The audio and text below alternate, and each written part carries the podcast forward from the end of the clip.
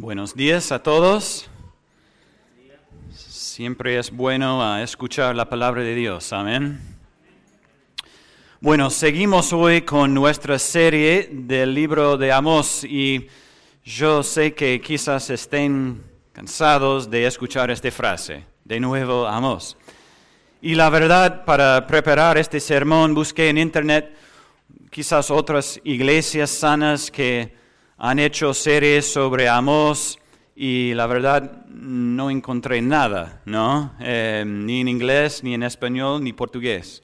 Eh, entonces puedo decir con confianza de que somos la única iglesia en Argentina, quizás en el mundo, que está estudiando a Amós esta mañana. Bueno, es bueno, ¿no? Pero el mensaje de Amós es duro y deprimente a veces. Y es como quieres invitar tus amigos a la iglesia y decís, bueno, amigos, vengan a nuestra iglesia, es muy buena. Ahora estamos estudiando Amos. Eh, bueno, quizás esperen algunas semanas y después vengan. entonces, ¿por qué estamos en el mensaje 9 de 10 sobre este libro? Bueno, primero creemos, porque la Biblia dice que toda escritura, incluso Amos, es inspirada por Dios y útil para enseñar, reprender, corregir y instruir. Amén.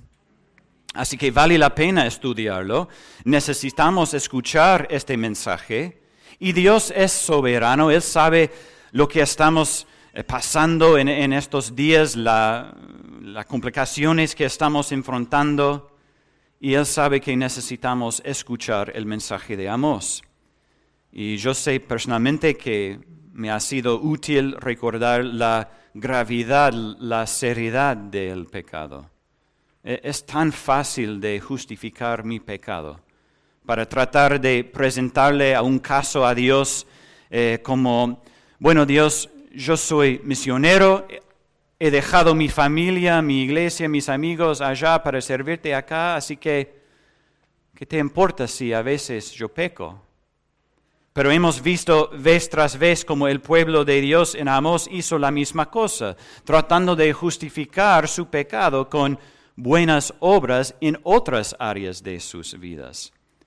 Y Dios rechaza esto completamente.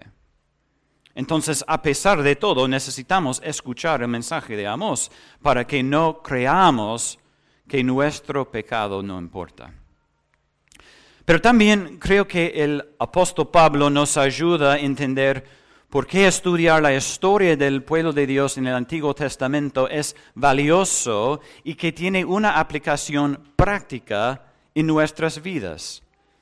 Eh, entonces, si tenés una Biblia, abrila en Primera Corintios, Primera Corintios capítulo 10. Primera Corintios capítulo 10. Ahora, Pablo se dirige a algo en particular en este pasaje, a los creyentes en la iglesia en Corinto. les está dando una advertencia sobre las personas que escuchen la palabra de Dios ven las obras de Dios, pero nunca responden con verdadera fe. ¿Suena familiar? Es muy parecida a lo que está pasando en Amós. Pero dice Pablo en versículo 1, 1 Corintios capítulo 10, dice, porque no quiero que ignoren, hermanos, que todos nuestros padres estuvieron bajo la nube y todos pasaron por el mar, en Moisés todos fueron bautizados en la nube, en el mar, todos comieron el mismo alimento espiritual y todos bebieron la misma bebida espiritual porque bebían de una roca espiritual que los seguía. La roca era Cristo. Sin embargo, Dios no se agradó de la mayor parte de ellos y por eso quedaron tendidos en el desierto. Versículo 6. Estas cosas sucedieron como ejemplo para nosotros, a fin de que no conticiemos lo malo como ellos lo conducieron. Entonces las cosas pasaron a ellos, ¿para qué? Para que nosotros podamos aprender. Pablo sigue en versículo 7, no sean pues idólatras como fueron algunos de ellos. Versículo 8, ni forniquemos como algunos de ellos fornicaron. Versículo 9, ni provoquemos al Señor como algunos de ellos lo provocaron. Versículo 10, ni murmuren como algunos de ellos murmuraron y fueron destruidos por el destructor. Versículo 11. Estas cosas de nuevo les sucedieron como ejemplo y fueron escritas como enseñanza para nosotros, para quienes ha llegado el fin de los siglos. Versículo 12. Por tanto, el que cree que está firme, tenga cuidado, no sea que caiga. Estas cosas sucedieron, fueron escritas para enseñarnos a no ser orgullosos, para aprender de ellos, para que no caigamos de la misma manera. Por eso, hermanos, les ruego que no tomen el mensaje de Amos a la ligera. Sí, sabemos que esta parte de la Biblia está ahí, pero lo saltamos porque todo es juicio, todo es juicio, no nos gusta y realmente no se aplica a nuestras vidas. Pero Pablo dice que sí aplica a sus vidas, aplica a nosotros. Estaba escrito para nosotros para decir, no seas así. Y si crees que sos mejor que el pueblo de Dios, en el Antiguo Testamento, estás equivocado. Tengan cuidado de no caer. Bueno, una tercera razón por la que es necesario estudiar a Amós es que nos recuerda la santidad de Dios. Creo que a veces leemos el Antiguo Testamento y casi nos da vergüenza lo que hizo Dios. Nos cansamos de leer sobre el juicio y la disciplina de Dios. Y bueno, si crees que Amós tiene mucho juicio, hay que leer Ezequiel y Jeremías, ¿no? Hay mucho más, te cansa. Pero creo que parte de nuestra lucha con libros como este y, otros pasajes que hablan del castigo de Dios es que no entendemos completamente o no hemos aceptado completamente la santidad de Dios. Dios es santo. Todo lo que hace es bueno y correcto. Dios no reacciona de forma exagerada. ¿Alguna vez has visto a alguien reaccionar de forma exagerada y te sientas un poco avergonzado por esta persona, como, bueno, amigo, quizás tenés razón, pero tranquilo, ¿no? Te estás volando de tú mismo. Y eso no es lo que está pasando con Dios. No está exagerando, está respondiendo apropiadamente al pecado de su pueblo. Él es santo y debe castigar el pecado. Yo he hablado con muchos sobre esta realidad, de hecho pasó esta semana, y hablo con una persona y esta persona escucha cómo Dios castigó a las personas por su pecado y dirán, ¿Dios hizo eso? El Dios que yo conozco nunca haría eso. ¿eh? Y eso es porque han rechazado el Dios de la Biblia y no entienden que Él es santo.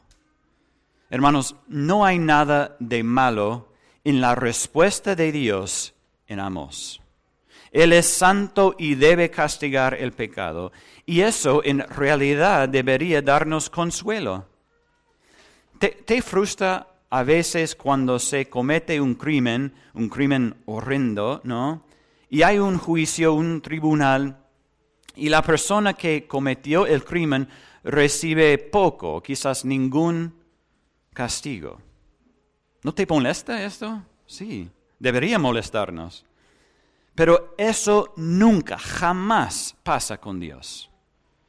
Y de hecho, incluso si las personas escapen a la justicia en los tribunales imperfectos de los hombres en esta tierra, nunca escaparán de la justicia a manos de nuestro Santo Dios. Entonces, este libro nos recuerda la santidad de Dios, que Él es justo, que ninguna injusticia escapa a su juicio. Entonces, por estas tres razones deberíamos, deberíamos eh, estudiar Amos. Entonces, ahora vamos a Amos capítulo 8. Amos capítulo 8 y hemos visto en Amos em, un patrón, ¿no? Que Dios presente acusaciones contra su pueblo, eh, enumera sus pecados, eh, les dice el juicio que enfrentarán y los llama al arrepentimiento, y, es decir, que les da una salida. Recuerden que en el capítulo 5 Dios dice, búsquenme y qué? Vivirán. Y es la manera de salvación para ellos. Pero hasta este momento en el libro de Amós el pueblo no ha respondido al llamado de Dios al arrepentimiento. No han respondido al mensaje de Amós, salvo decir, basta Amós, no queremos escuchar, escuchar más este mensaje. Bueno, y esto nos recuerda que la palabra de Dios no siempre produce los resultados que deseamos. No todo llamado al arrepentimiento funciona como lo hizo con Jonás, por ejemplo. ¿Significa eso que la palabra de Dios ha fallado? Claro que no. Eh, incluso cuando la palabra de Dios no produce arrepentimiento, trae juicio. Y a menudo eso es exactamente lo que Dios quiere que haga. La palabra de Dios todavía está funcionando y logrando todo lo que Él quiere que logre. Y en capítulo 8 vemos de nuevo este patrón, ¿no? Dios presenta y enumera los pecados de su pueblo, anuncia el juicio que van a enfrentar, pero creo que en este capítulo hay un juicio devastador. Eh, vamos a leer versículos 1 a 3. Dice, esto me mostró el Señor Dios. Miré una canasta de fruta de verano y él me preguntó, ¿qué ves, Amos? Una canasta de fruta de verano, respondí. Entonces el Señor me dijo, ha llegado el fin para mi pueblo Israel. Ya no volveré a dejarlo sin castigo. Los cantos del palacio se convertirán en gemido en aquel día, declara el Señor Dios. Muchos serán los cadáveres en todo lugar, los echarán fuera en silencio. En esta cuarta visión de Amos, él ve una canasta de fruta de verano y suena lindo, ¿no? Pero representa la finalidad. Hay un juego de palabras acá en, el hebreo. La palabra para fruta de verano suena como la palabra el fin. Y, entonces la canasta de fruta de verano simboliza que es el fin del pueblo de Dios. Y eso es lo que dice Dios. Ha llegado el final. Los va a castigar y el, el castigo descrito en el versículo 3 es terrible. Describe la destrucción total. Y en versículos 4 a 6 Dios comienza a enumerar sus pecados. Dice en versículo 4, oigan esto, los que pisotean a los menesterosos y quieren exterminar a los pobres de la tierra, diciendo, ¿Cuándo pasará la luna nueva para vender el grano y el día de reposo para abrir el mercado de trigo? Achicar el efa, aumentar el ciclo y engañar con balanzas falsas, para comprar por dinero a los desvalidos y a los pobres por un par de sandalias y vender los desechos del trigo? Bueno, a lo largo de este libro hemos visto a Dios mencionar muchos pecados diferentes, ¿no? Pero en este caso Dios los reprende por cómo han oprimido a los pobres y necesitados entre ellos. Entonces, en lugar de ayudarlos, como mandaba la ley de Dios, los pisotearon.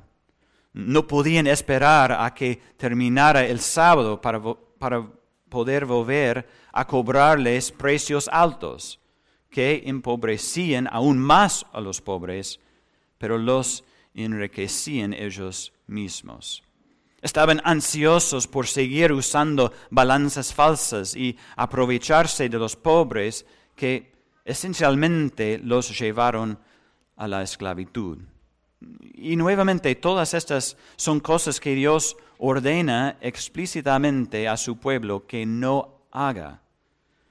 Dice en Deuteronomio capítulo 15, si hay un menesteroso contigo, uno de tus hermanos, en cualquiera de tus ciudades en la tierra que el Señor tu Dios te da, no endurecerás tu corazón, ni cerrarás tu mano a tu hermano pobre, sino que le abrirás libremente tu mano y con generosidad le prestarás lo que le haga falta para cubrir sus necesidades.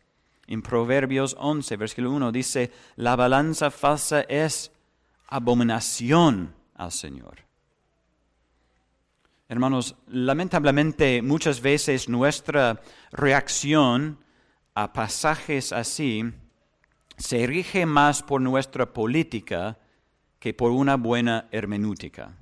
Como si el hecho de que más somos de la derecha o de la izquierda debería influir cómo interpretamos la palabra de Dios. Pero, como suele ser el caso, la palabra de Dios atraviesa el ruido para ayudarnos a ver cuál es el deseo de Dios sobre los pobres. Dios nos llama una y otra vez para ayudar a los pobres y necesitados y nos advierte que no nos aprovechemos de ellos. Y también dice que los pobres siempre estarán con nosotros. Y podríamos sentarnos y discutir todo el día eh, qué sistema económico ayuda mejor a los pobres, y eso podría ser útil. Ciertamente deberíamos querer apoyar los sistemas económicos que mejor ayuden a los pobres en todas las formas posibles. Deberíamos querer ver la pobreza reducida de una manera que reconozca que Dios nos diseñó para trabajar y para asegurar que realmente estemos ayudando a, a las personas y no esclavizándolas más o robándoles su dignidad. Entonces, ciertamente podríamos evaluar con las escrituras diferentes sistemas económicos y decir que, bueno, este es mejor que esto. Pero no perdamos el sentido de este pasaje. El pueblo de Dios, en lugar de ayudar a los pobres, se aprovechó de ellos, llevándolos más a la pobreza. pobreza. Y este es un pecado como todo pecado, que es repulsivo para un Dios santo. Y debería hacernos al menos hacer una pausa y reflexionar sobre nuestras propias vidas y nuestras propias acciones para estar seguros de que no estamos haciendo lo mismo de alguna manera. Dice la ley de Dios, porque nunca faltarán pobres en tu tierra, pero eso te ordeno, con liberalidad abrirás tu mano a tu hermano, al necesitado y al pobre en tu tierra. Nuevamente, podríamos hablar todo el día sobre cómo hacer eso, la mejor forma de hacerlo, la, la forma más eficaz de hacerlo. Pero la pregunta que nos enfrentamos hoy es, ¿estamos dispuestos a hacerlo? ¿Estamos dispuestos a obedecer la palabra de Dios acerca de los pobres? Una vez más, estas cosas nos sirven como ejemplos para que no caigamos. Entonces vemos claramente en este capítulo por qué pecado Dios los está juzgando. Pero ¿cuál será el juicio? ¿Cuál será el castigo por este pecado? Bueno, en el versículo 7 nos muestra que primero habrá juicio. Dice versículo 7, el Señor ha jurado por el orgullo de Jacob, ciertamente nunca me olvidaré de ninguna de sus obras. No habrá manera para escapar el juicio de Dios. Dios no olvidará. Como dijimos antes, ninguna injusticia escapará a la justicia de Dios.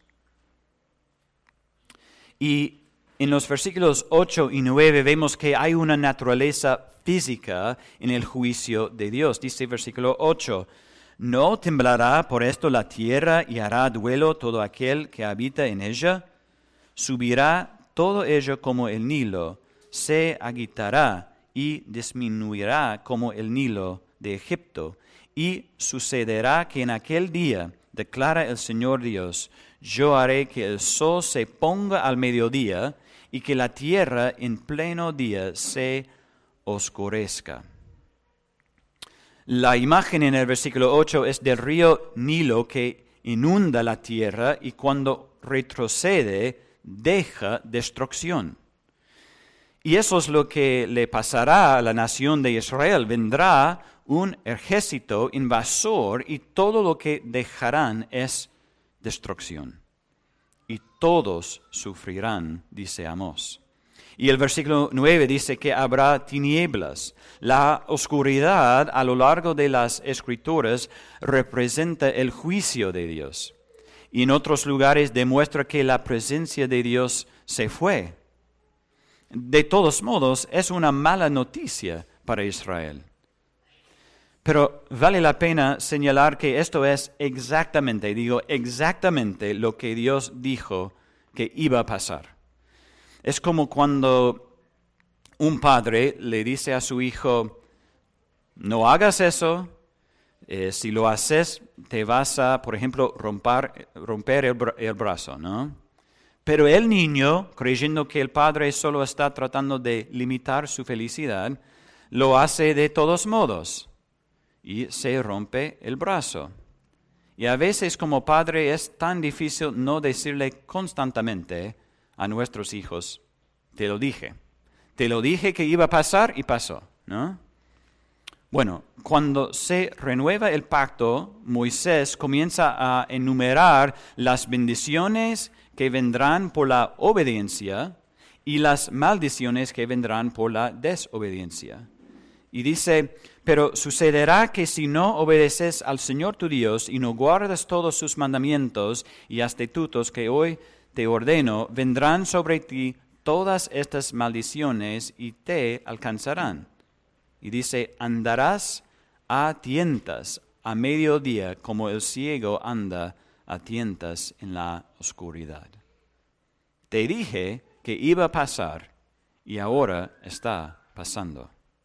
Entonces, en cierto sentido, Dios está cumpliendo su promesa con ellos. También vemos en este pasaje un juicio de la adoración falsa. Dice en versículo 10, entonces cambiaré sus fiestas en llanto y todos sus cantos en lamento. Pondré silicio sobre todo lomo y calvicie sobre toda cabeza. Haré que sea como duelo por hijo único y su fin como día de amargura. Hemos mencionado, mencionado varias veces en nuestro estudio de Amos que los israelitas participaron en adoración falsa. Su idolatría es una de las cosas por las que Dios está juzgándolos. Y en versículo 10 dice que estas fiestas y estos cantos se convertirán en llanto y lamento. Y Amos es muy descriptivo acá. Dice que su dolor y su luto serán como el dolor y el luto de perder a su único hijo. Y este versículo revela una verdad que vemos a lo largo de las escrituras, y es que el pecado puede parecer tan atractivo y tan placentero, pero al final es vacío conduce a un dolor más profundo, un lamento más profundo. Dios dice, es tiempo de fiesta ahora, pero se acercan días de profundo duelo. Versículos 11 a 14 hablan de un juicio más que viene por el pueblo de Dios. Y, recuerden esta visión que Amos tuvo sobre la canasta de fruta de verano. Simboliza, ¿qué? Finalidad. Y vemos en este juicio finalidad. Dice versículo 11, vienen días, declara el Señor Dios, en que enviaré hambre sobre la tierra, no hambre de pan ni sed de agua, sino de oír las palabras del Señor, La gente vagará de mar a mar y del norte hasta el oriente, andarán de aquí para allá en busca de la palabra del Señor, pero no la encontrarán. En aquel día las vírgenes hermosas y las jóvenes desfallecerán de sed, los que juren por el pecado de Samaria y dicen, viva tu Dios, Odán, y viva el camino de Beerseba, caerán y nunca más se levantarán. Viene hambre, dice Dios. Y bueno, el hambre es ciertamente una señal del juicio de Dios y sería un castigo esperado en este momento para el pueblo de Dios. Pero en realidad lo que Dios dice que viene es mucho peor. No será falta de agua ni, ni comida. De hecho, podrían tener toda la comida y bebida que, que quieren. La hambruna que viene para ellos es que ya no escucharán la palabra del Señor. Y no solo no la escucharán, la buscarán desde el norte hasta el sur y no la encontrarán. Y, necesitamos ver que el juicio de Dios ha alcanzado un nuevo nivel en, este versículos, en estos versículos. Recuerden que Dios los ha llamado al arrepentimiento. Él dije, búsquenme y vivirán.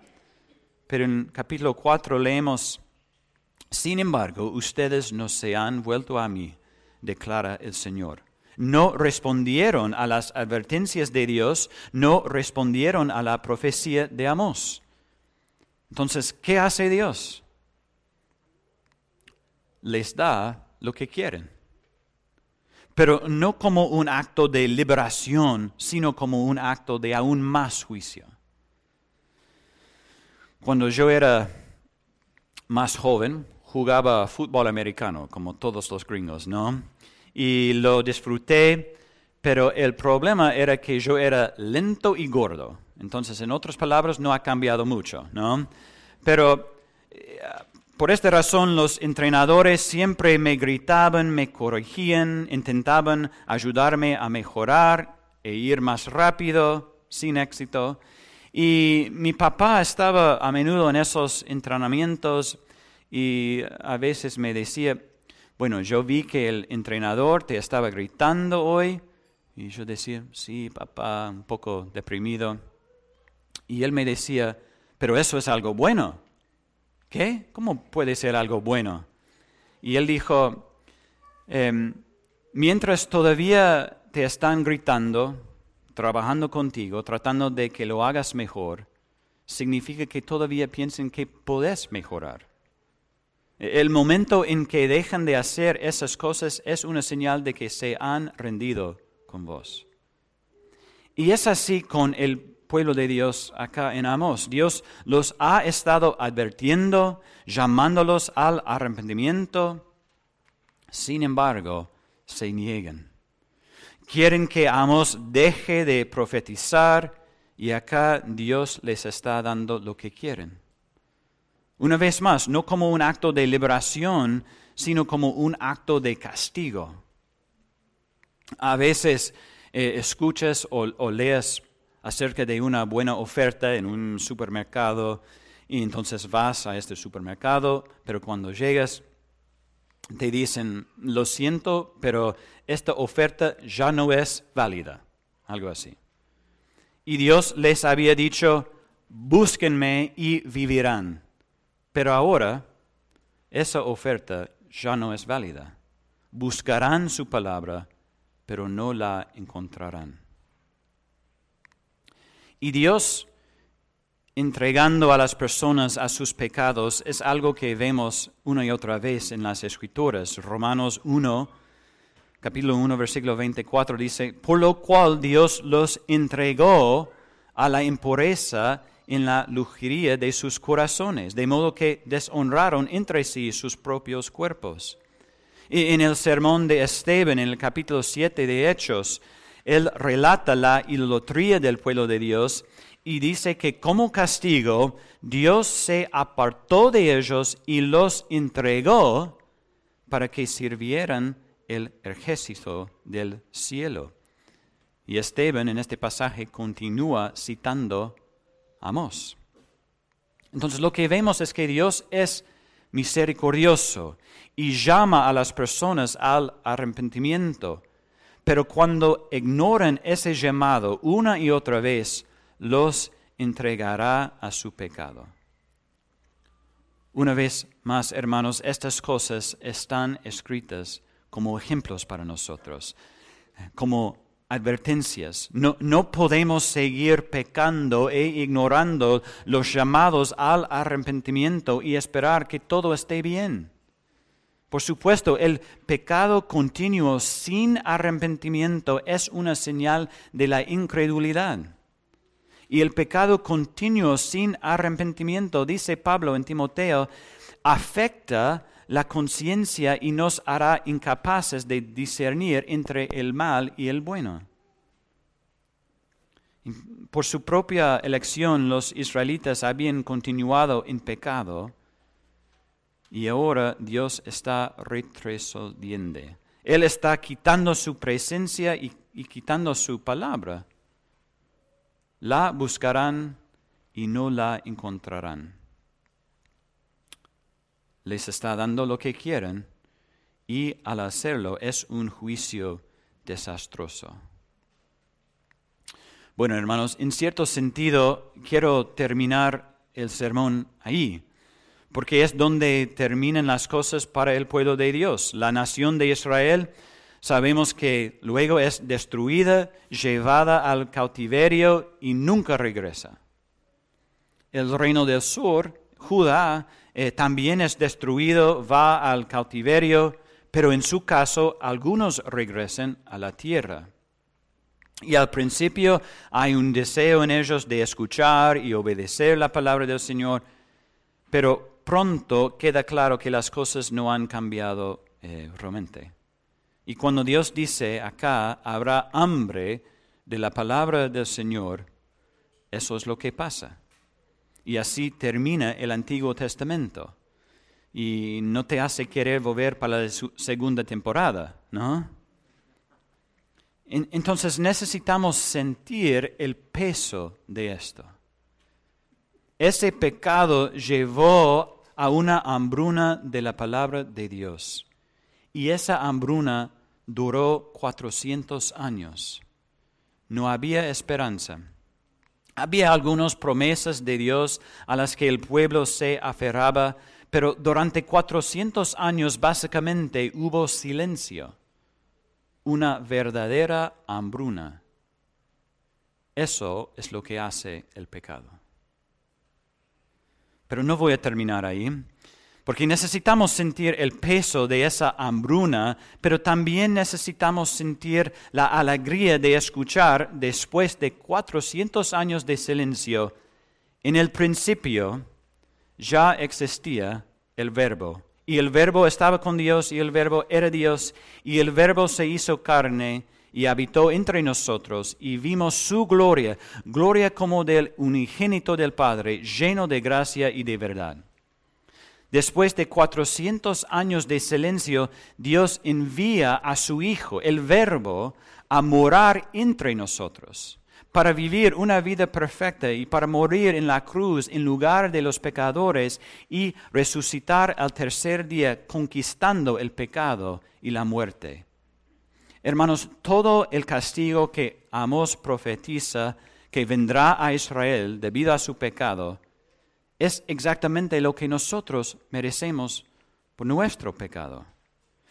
Y después de 400 años de silencio, Dios envió a su Hijo para que aquellos que creen en Él puedan tener la libertad del castigo del pecado y la libertad del poder del pecado. Y así, esta mañana nos enfrentamos a una elección. Nosotros, como Israel, vamos a tomar el pecado a la ligera, ignorar los repetidos llamados de Dios al arrepentimiento, vamos a poner nuestra esperanza en nuestra prosperidad y buenas obras y así enfrentar el castigo de Dios, o por el poder del Espíritu, Vamos a escuchar el llamado de Dios al arrepentimiento y poner nuestra esperanza en Cristo, quien pagó la pena del pecado por nosotros. Vamos a poner nuestra confianza en Cristo, quien asegura nuestra salvación. El hecho de que estés acá esta mañana es una señal de la bondad y la misericordia de Dios. Porque nuestro deseo como iglesia es predicar no nuestras opiniones o ideas, sino la palabra de Dios. Y a diferencia de Israel, en nuestros días la palabra de Dios no está presa. Hoy no hay hambruna de la palabra de Dios. Ciertamente hay lugares donde hay confusión e iglesias donde la palabra de Dios está nublada por falsas enseñanzas, pero la palabra de Dios no está presa. Y nosotros, acá en la iglesia Crecer en el año 2021, escuchamos esa palabra. Vamos a escuchar y obedecer. Vamos a escuchar el mensaje de Amós y aprender. Estas cosas les sucedieron como ejemplo y fueron escritas como enseñanza para nosotros, para quienes ha llegado el fin de los siglos. Por tanto, el que cree que está firme, tenga cuidado, no sea que caiga. Hermanos, tengamos cuidado para que no caigamos. Amén. Oramos. Padre Celestial, te damos gracias por tu palabra, que podemos escuchar tu palabra esta mañana. Gracias por las veces que hemos visto tu misericordia y amor en el libro de Amos. Y también gracias por las veces que hemos visto tu juicio y castigo. Ayúdanos, Señor, a aprender desde estos ejemplos. Ayúdanos a obedecer tu palabra para tu gloria y nuestro bien. Oramos en el nombre de Cristo. Amén.